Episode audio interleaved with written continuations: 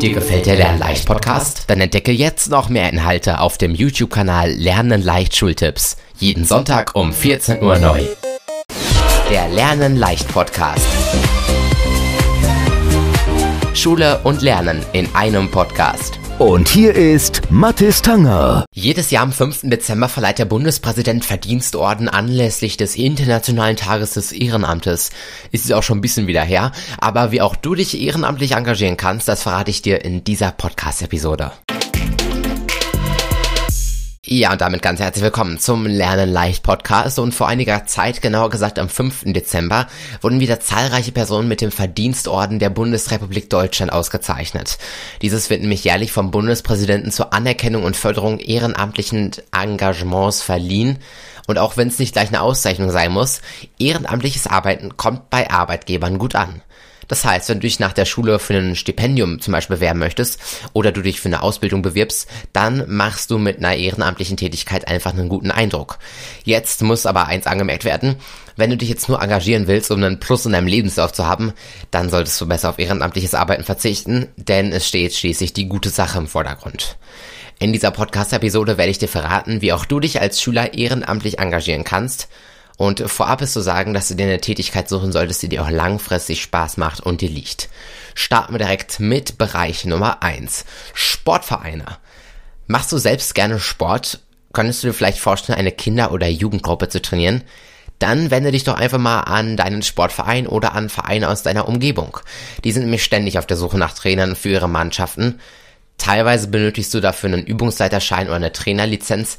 Das hängt aber vom jeweiligen Verein und dem Alter der Gruppen ab. Also, wenn dir Sport gefällt und du gerne sowas machen würdest, einfach mal bei Sportvereinen nachfragen. Umwelt- und Tierschutz. Ja, sicherlich gibt's in deiner Nähe auch Zoos, Tierheime, Tierparks, aber auch Naturschutzprojekte und Museen. Die sind immer auf der Suche nach freiwilliger Unterstützung und die freuen sich natürlich über ehrenamtliches Engagement. Also, wenn du dich für die Umwelt oder für Tiere einsetzen möchtest, dann einfach mal zum Beispiel im Tierheim in deiner Umgebung anfragen. Kommen wir zum Bereich Politik. Wenn du jetzt ungern Sport treibst oder dich nicht für Tiere interessierst, dann gibt's natürlich auch Tätigkeiten im gesellschaftlichen Bereich. Interessierst du dich beispielsweise allgemein für Politik? Dann könntest du dich ehrenamtlich als Wahlhelfer engagieren. Das geht zum Beispiel für Minderjährige bei fast allen Kommunalwahlen. Du könntest natürlich auch Mitglied einer Partei wählen. Also Politik, das ist ein anderer Bereich. Und dann ein riesiger Bereich, Sozialarbeit. Die meisten Möglichkeiten für ehrenamtliches Engagement gibt es eben im sozialen Bereich.